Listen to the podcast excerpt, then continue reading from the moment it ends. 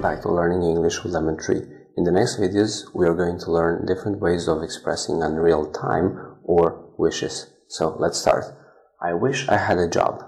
I wish I had a job. I wish I had a job. I wish we had I had a job.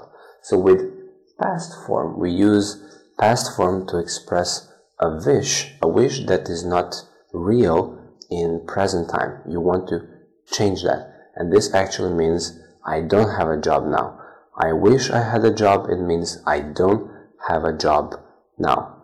We are expressing unreal wishes. I wish I had a job. So, one more time, we use past form to say that something is not real in present. Thank you for watching. See you in the next video.